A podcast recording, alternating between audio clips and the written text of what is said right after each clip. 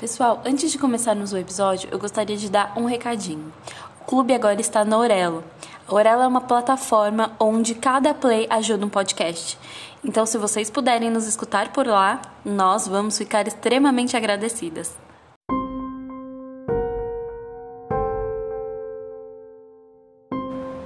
Atenção! O programa a seguir tem descrições de extrema violência e não é recomendado para pessoas sensíveis.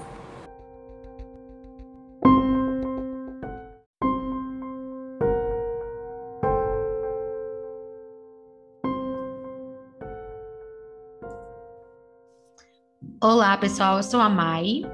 Eu sou a Nath. Sejam muito bem-vindos ao Clube do Terror.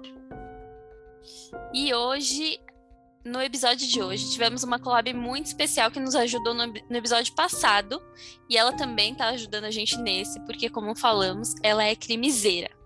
Gente como a gente, né? Sara, gratidão pela sua participação no clube. Sim, muito obrigada por ajudar a gente a criar os roteiros, tá facilitando tanto a nossa vida. Muito, estamos muito contentes. Sim. Bom, então, bora lá para o episódio de hoje? Bora lá. Tudo começou com a investigação da morte duvidosa de um garoto de apenas 6 anos de idade. Ivan havia sido encontrado em 1991 em um esgoto, vestindo apenas a bermuda. Investigadores acreditavam se tratar de um afogamento, mas a autópsia indicou que o garoto havia sofrido com uma morte por asfixia e violação sexual. O irmão do garoto, Altair, foi interrogado pela polícia e logo foi descoberto que se tratava de um homem que molestou e assassinou o irmão do sobrevivente. A partir da reconstrução, é, então ficou aí evidente que ele havia sofrido um pouco mais do que a polícia acreditava. Marcelo Costa de Andrade é filho de Sônia Xavier Costa, empregada doméstica, e seu pai, balconista de um bar. Sofrendo com a violência todos os dias, assistia sua mãe ser espancada diariamente pelo seu pai. Aos cinco anos, seus pais se separaram e o menino foi obrigado a se mudar para o Ceará e morar com seus avós. A vida com seus avós durou até os 10 anos, quando sua mãe o trouxe de volta para o Rio de Janeiro. Passou os próximos anos vivendo entre a casa de seu pai e de sua mãe, sendo hostilizada em ambas as, as residências. Depois de um tempo, fugiu de casa e passou a morar na rua. Morou na rua até ser acolhido pela Casa dos Meninos, uma entidade que abrigava garotos de 6 de seis anos até os 13, conhecido como o Reduto de Permanência de Crianças em Situações de Risco, Prostituição e Drogas. Ali, ele sofreu abusos sexuais. E depois, com o tempo, ele passou a se prostituir. E através de seus clientes, começou a se sentir atraído por meninos. Ele sentia atração por corpos infantis.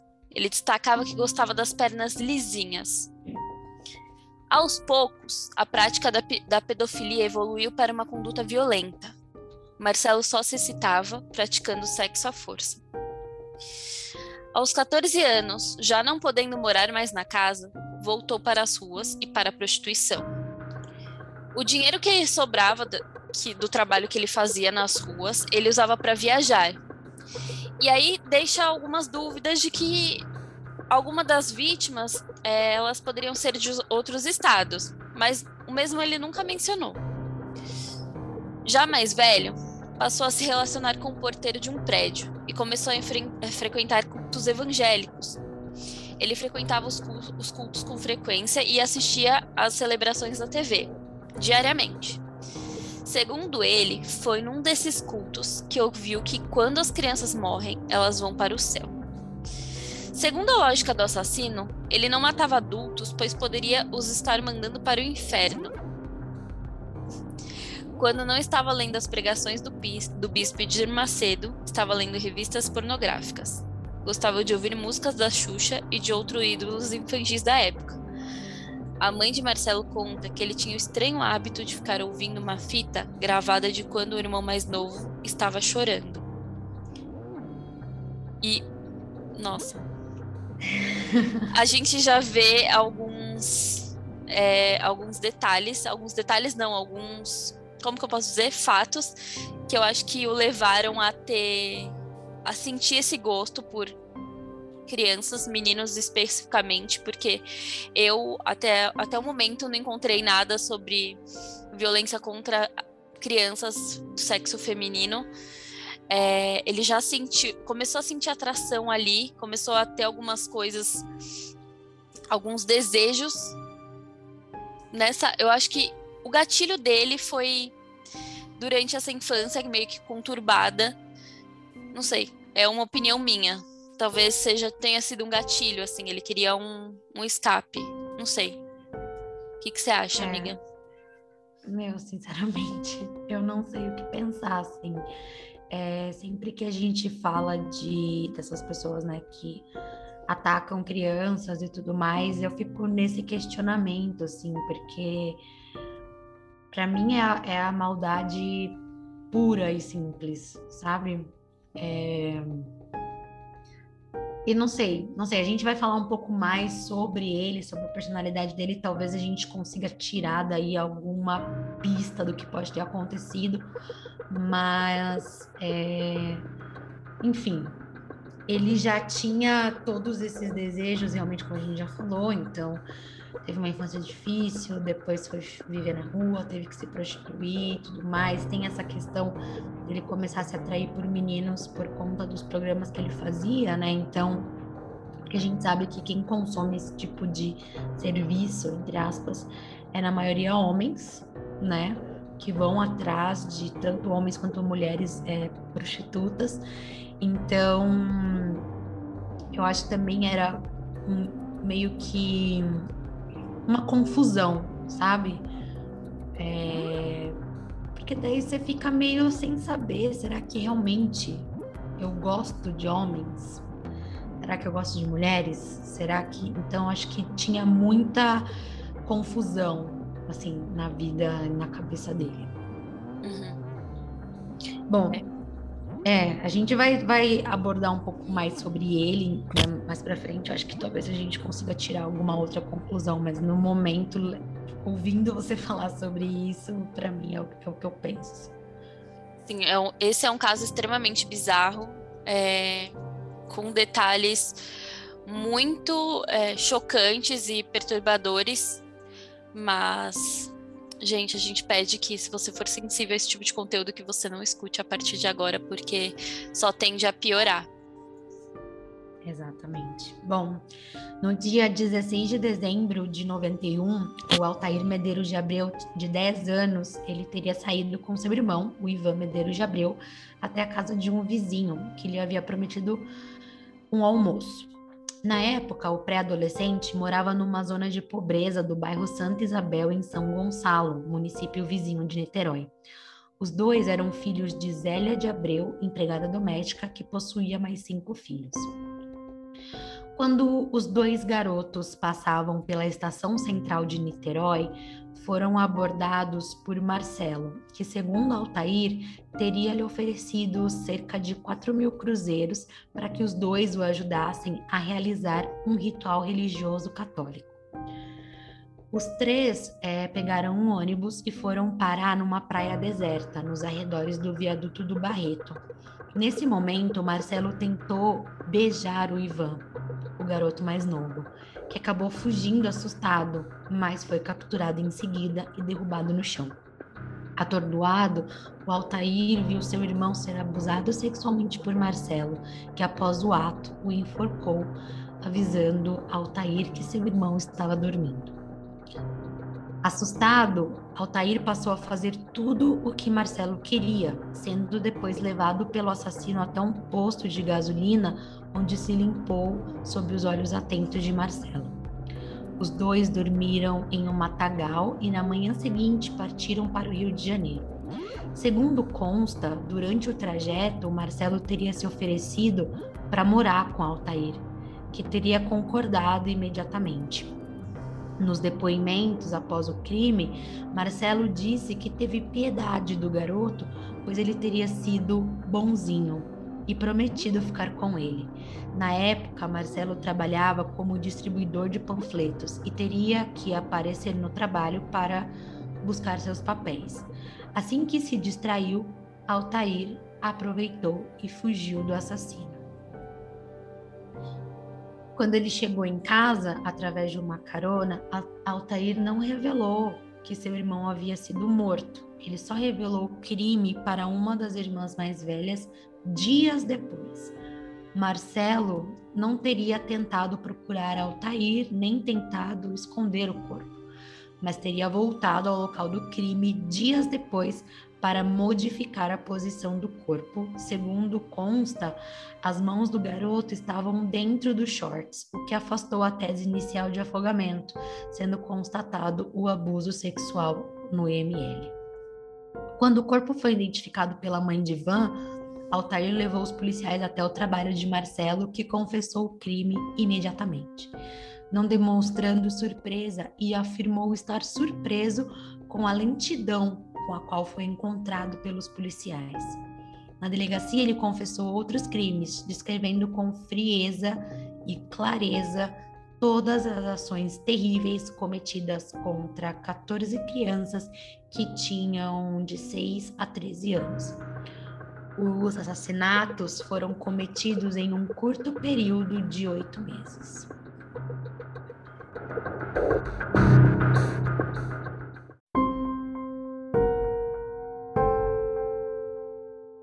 É, a gente viu que o Altair ele foi um menino extremamente corajoso, ele foi muito perspicaz, ele entrou no jogo do Marcelo e eu acho que isso foi super importante para a sobrevivência dele. É, ele passou eu, eu não consigo nem imaginar como ele ficou vendo o irmão dele acontecer tudo aquilo, aquelas coisas horríveis que aconteceram com o irmão dele e não poder fazer nada porque ele era mais ele era uma criança, não tinha a força que o Marcelo tinha na época. Mas ele foi muito inteligente e perspicaz. Ah, vamos, você vai, eu vou morar com você. Tudo bem, a gente vai morar junto. Ah, vamos Sim. dormir aqui no Matagal, vamos. Na primeira oportunidade que ele teve, ele, ele fugiu.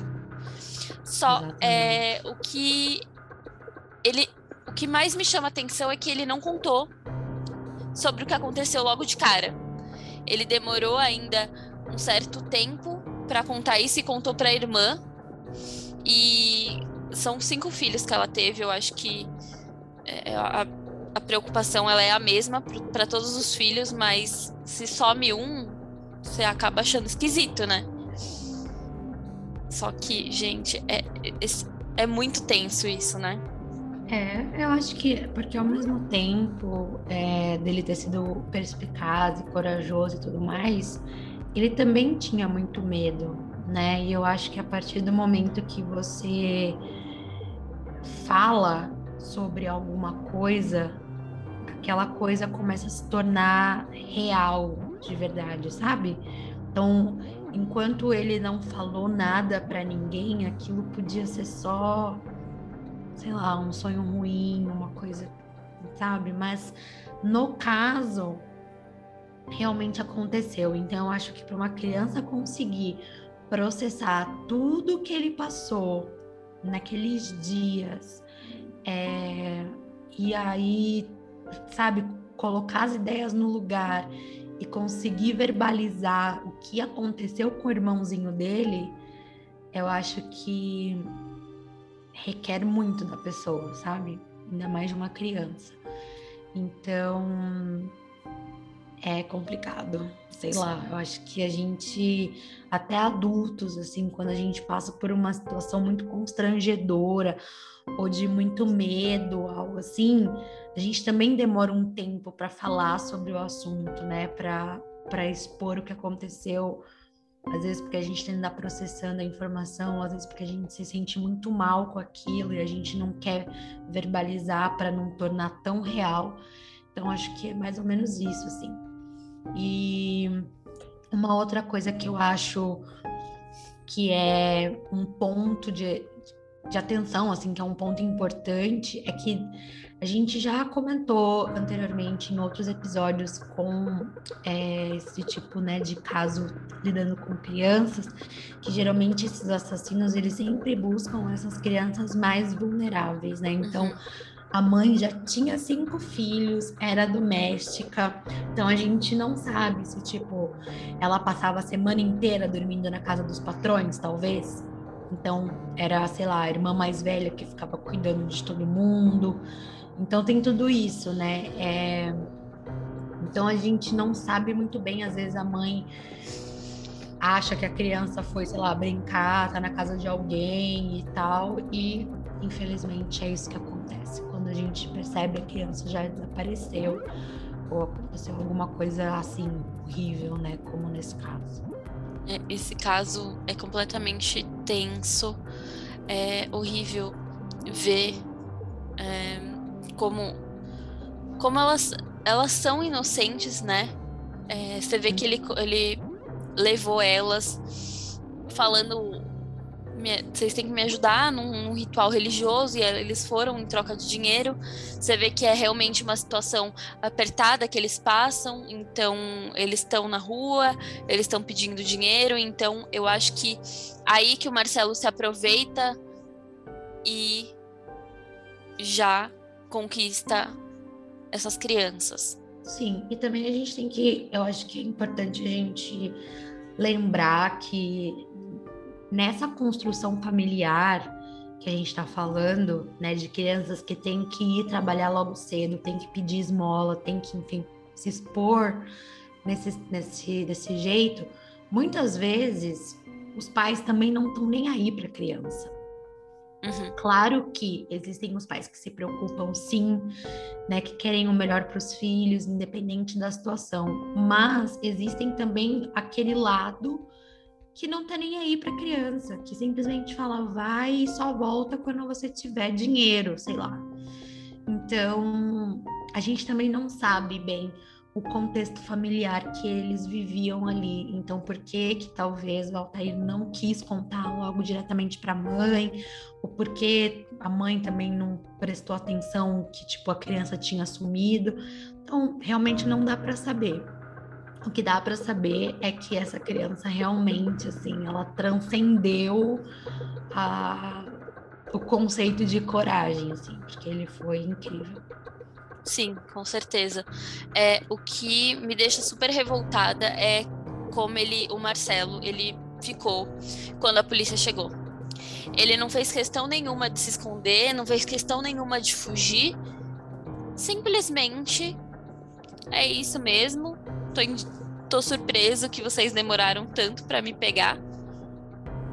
É, ele não, não fugiu.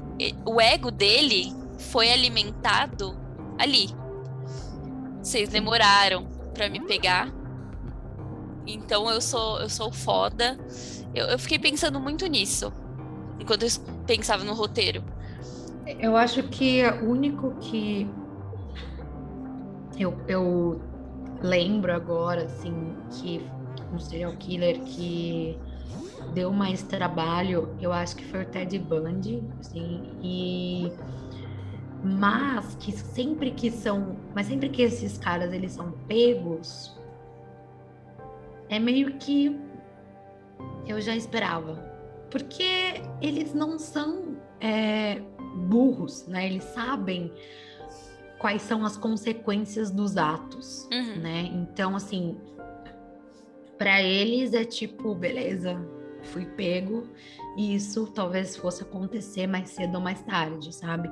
Eu acho que diferente de uh, assassinos como, por exemplo, o Zodíaco, coisas assim que fizeram muita questão de, de brincar com a polícia e tudo mais, esses, na verdade, eles focam realmente em fazer o que eles querem fazer e na hora que forem pegos, fui pego e é isso aí. Era o que tinha que acontecer, sabe? É isso que eu sinto quando eu vejo essas coisas. Nem se abala, né? É, exatamente. Na delegacia, o Marcelo confirmou ser o autor de mais 12 assassinatos. Ele revelou um dos seus primeiros crimes, segundo ele, em junho do ano de, 2000, de 1991, onde ele havia acabado de descer de um ônibus quando viu um garo o garoto Odair José Muniz dos Santos, de 11 anos, pedindo esmolas na rua. Marcelo então convenceu a ir até a casa de uma tia para pegar cerca de 3 mil cruzeiros que seriam dados ao garoto. No entanto, Marcelo levou o Dair até um campo de futebol e tentou abusar do menino, e como não conseguiu, o enforcou. Ele, fala, ele falou o seguinte na delegacia: Não reparei se ele estava vivo ou morto quando eu estuprei. Não consegui me satisfazer. Apertei sua garganta mais uma vez para garantir que a alma dele fosse para o céu. Fecha aspas. Logo após o crime, Marcelo foi para sua casa jantar e voltou mais tarde, quando decapitou o corpo do garoto. Ele afirmou que fez isso com o garoto para se vingar do que faziam com ele durante a época que viveu no internato. Gente, é. Eu não consigo nem explicar. Nem explicar. A... Sabe? Isso, lendo isso. Segundo. Tô tenso. Pera, gente. No seu segundo crime, ele matou Anderson Gomes Goulart, de 11 anos. Ele estraçalhou sua cabeça, bebeu seu sangue enquanto o estuprava e depois quebrou seu pescoço. Foi sua segunda vítima que imortalizou o nome pelo qual seria conhecido. Ao abordar a mesma maneira, ele foi conhecido como vampiro de Niterói. Porque vampiro, ele bebia o sangue das crianças. É, eu queria saber se ele fez isso com outras crianças ou foi especificamente apenas o Anderson. O Marcelo, ele não foi julgado por nenhum dos crimes. Isso porque a justiça considerou que o criminoso havia sido, com, havia sido cometido com retardo mental, sendo assim irresponsável pelos seus crimes. Ele foi considerado pela justiça como semi-inimputável onde tem a perda parcial da compreensão de conduta ilícita e da capacidade de autodeterminação ou discernimento sobre os atos ilícitos praticados. Ele tinha um, um leve retardo mental, porém tinha conhecimento do que fazia, do que, que o que ele fazia era errado. E também tinha, ele estava considerado como transtorno de personalidade antissocial, o famoso psicopata. Amiga, eu não sei se eu concordo muito com isso. Eu, eu tenho certeza que ele sabia o que ele estava fazendo era errado, mas ele gostava. Isso eu tenho certeza. Agora, ele não ser julgado por nenhum dos crimes, os crimes ficarem sem justiça, porque ele tinha um retardo mental, isso para mim parece que não foi feito justiça alguma. O que, que você acha? A gente vai voltar nesse assunto, né? A gente já falou disso no episódio que a gente comentou sobre o Ed Gein. É... E, cara, assim, eu acredito na doença mental. Então, para mim, é... se a cadeia ela é feita para reabilitar as pessoas, que é o que vendem, né, que é o que dizem que deveria acontecer dentro das cadeias, que a pessoa entra lá para ser reabilitada. Então eu não entendo realmente por que colocariam um doente mental numa cadeia, já que a gente tem hospitais para isso, né? Mas é, porque eu acho que realmente o tratamento para uma pessoa que tem um retardo mental é totalmente diferente para um criminoso que é só ruim. Porque daí você precisa tratar, tratar com medicação, com terapia e etc, etc. Isso na cadeia ele não teria. Então, para mim é isso. Eu acho que se foi julgado dessa forma, se tinha profissionais falando que era isso, então para mim. É você, você confia que era isso, então? Confio. Beleza. Uma observação agora, desmit desmitificando o psicopata, ele não necessariamente vai matar. Ele não necessariamente é inteligente. Ele é sedutor, ele gosta de ditar regras e não tem empatia pelo outro. Ou seja, ele tem sentimentos sim, mas não existe compaixão. Matar para eles é como se fosse algo rotineiro. Ele simplesmente elimina um problema. Ele como se descarta um saco de lixo. Ainda nos dias de hoje, há uma certa briga entre os especialistas nos assuntos. Uns são categóricos em afirmar que o psicopata nasce psicopata e uma minoria acredita que o meio em que vivem fazem desenvolver ao longo da formação da sua personalidade esse transtorno. No caso do Marcelo, os crimes eram por motivação sexual. Ele era pedófilo. Pedofilia é o desejo por corpos infantis. Sendo assim, uma cura é praticamente impossível, porque além da falta de empatia dos psicopatas em não achar o que faz errado, tem o impulso sexual. É, e assim, ele é um serial killer, pois tinha um modus operandi, tinha um perfil de vítima, visitava o local do crime, planejava seus ataques de uma forma desorganizada, podendo assim afirmar que era um serial killer desorganizado pois deixava vestígios na cena do crime e também tinha um famoso troféu, que eram as bermudas dos garotos. Ele está no hospital de custódia há 30 anos.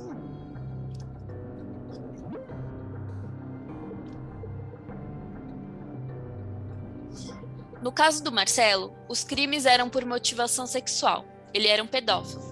E a pedofilia é o desejo por corpos infantis.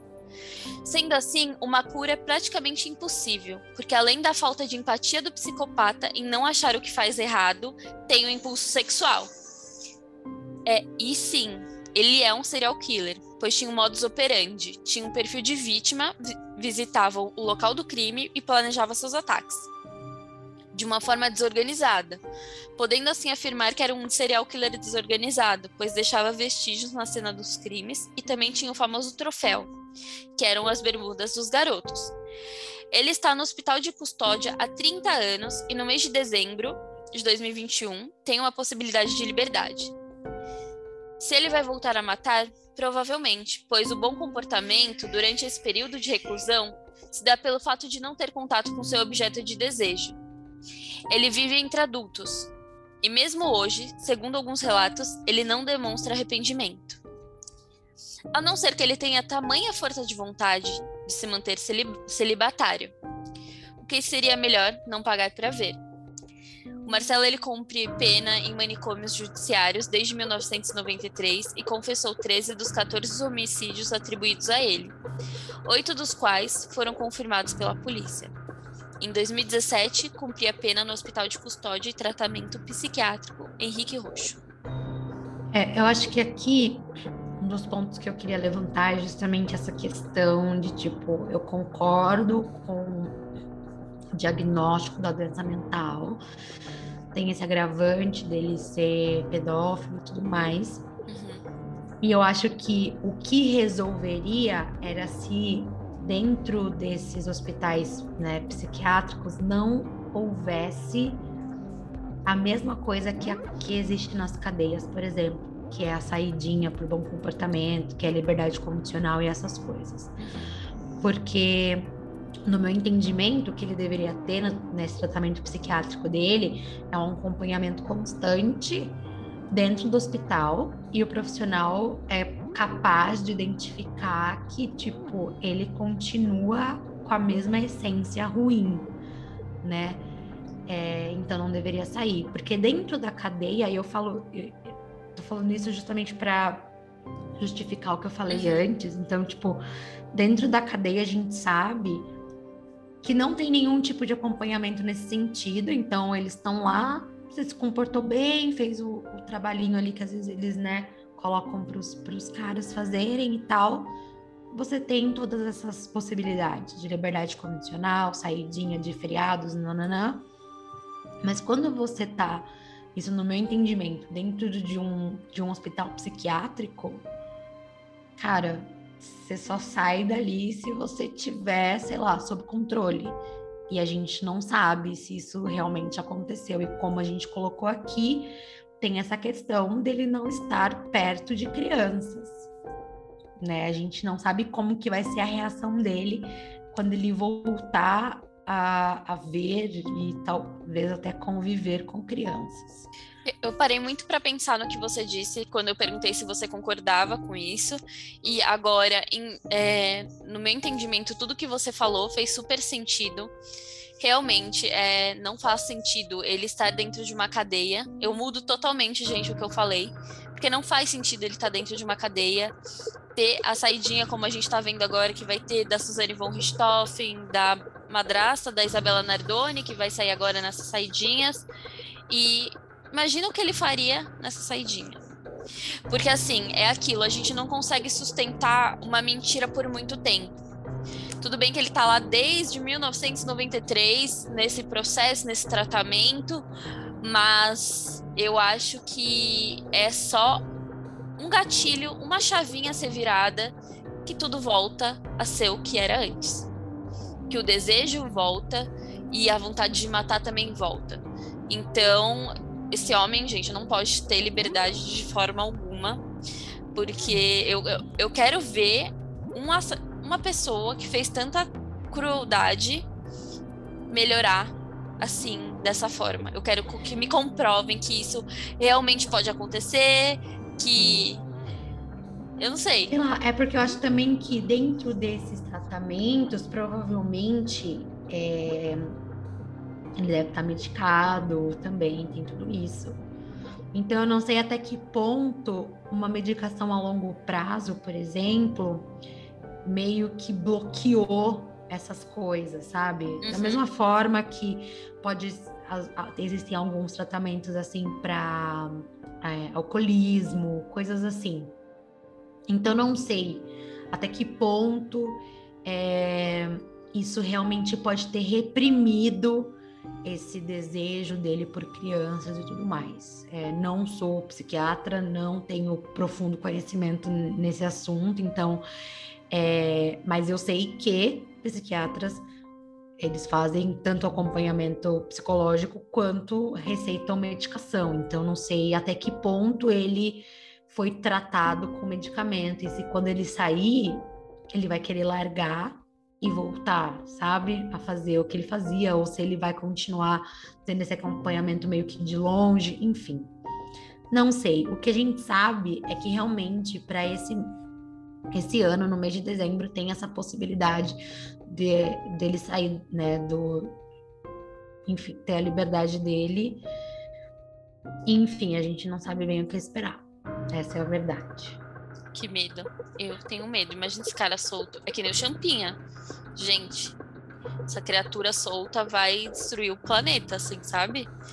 Tem que deixar. Já não basta tudo que a gente tá vivendo, meu Deus do céu. A gente ainda Já tem não basta, a gente tem que se preocupar com isso, por favor. Nossa, Ninguém hoje merece. é uma coisa que não tem nada a ver com esse caso, mas hoje eu vi que a Suzane von Richthofen, ela vai começar a fazer faculdade, vai pro semiaberto. O que me chamou a atenção nesse caso da Von Richthofen, na verdade, é a faculdade que ela escolheu, assim. Porque ela quer ser enfermeira. E, sinceramente, assim. Eu acho que eu não ia querer, sabe? Eu Tirar também. sangue com ela, assim, umas coisas assim. Eu Exatamente. não sei. Eu não sei. É muito, é muito bizarro. Sem contar que ela tá entrando para uma profissão que preza pela vida. É muito irônico. Sim. É, e, ela é muito. assim. e o que ela fez planejou tirar a vida de pessoa, das pessoas mais importantes da vida dela. E A pessoa tem que ter uma segunda chance na vida, tem que ter uma segunda chance na vida, mas eu acho que tem exceções. Desculpa, Cara. Não é assim. É, Eu achei uma tremenda ironia, assim. Se isso tivesse saído, sei lá, num site de sensacionalismo, eu, eu ia falar, cara, realmente essa piada é engraçada, sabe? Porque é, não encaixa, não encaixa. Você precisa fazer. É que eu não sei se enfermeiros precisam é, fazer os juramentos igual os médicos, mas acredito que sim. De qualquer forma, você tá ali para cuidar do outro, né? Para proteger e, tipo, preservar a vida e tudo mais. É- É uma profissão que já pressupõe isso. E você, depois de tudo que ela fez, assim, é muito. Sei lá, é que nem você falar que a madrasta da, da Isabela Nardoni vai fazer pedagogia, sabe? Sim, para mim Então, não faz assim, nenhum sentido. exatamente. Eu acho que ali quem que tá saindo e que, enfim, tem que. A Elise Matsunaga. Depois do documentário dela, eu acho que ela merece uma segunda chance na vida dela. Tudo bem, fez coisas. Fez uma coisa muito errada, muito errada mesmo fez, mas a gente tem que entender os objetivos por. O que acontece por trás e o que acontece entre quatro paredes. É, a gente vai ter, a gente vai ter essa discussão com certeza ainda esse ano sobre esse caso, porque merece Merece. um papo sobre isso. Mas vamos lá, só finalizando então o que a gente estava falando, em outubro de 2017, quando ele já estava cumprindo 24 anos de pena, né? A defesa do Marcelo tentou conseguir a soltura dele. A promotora do caso, chamada Daniele de Souza, ela disse o seguinte, abre aspas: "O pedido é para uma saída temporária, uma situação intermediária entre internação e liberdade, mas ele não tem condições de sair do hospital psiquiátrico. Ele fala com orgulho dos delitos que praticou, não tem consciência de que o que fez é errado. Além disso, a equipe que cuida de sua internação nunca indicou que ele pudesse sair do hospital. Então, acho que isso reforça, na verdade, o que a gente estava falando antes. Existe uma equipe por trás, existem pessoas capacitadas para diagnosticar. É, então, assim, ele já tinha a possibilidade de sair do hospital em 2017 se a equipe médica e todo mundo concordasse que ele estava melhor. E não foi o caso. Então, eu acho que se acontecer agora, em dezembro, o que resta para a gente é acreditar que essa reabilitação funcionou, é torcer para que isso seja verdade Uhum. e que a gente não tenha mais casos, sabe? Que a gente não precise mais falar do vampiro de Niterói. Sim, com certeza. E eu queria indicar aqui o documentário sobre o vampiro de Niterói que está disponível no YouTube gratuitamente. São, acho que, seis episódios. São super curtinhos, mas explicando toda a história sobre o vampiro de Niterói, sobre os casos de o que aconteceu. E acho que é válido assistir. E a gente espere que vocês tenham curtido esse episódio. Sim, apesar de macabro, a gente tenta pensar agora que, enfim, se as pessoas merecem uma segunda chance, como a gente falou, então que, enfim, dê certo, sabe? Que elas façam um bom uso da segunda chance que, que ele vai ter, provavelmente agora em dezembro. Mas estaremos atentos.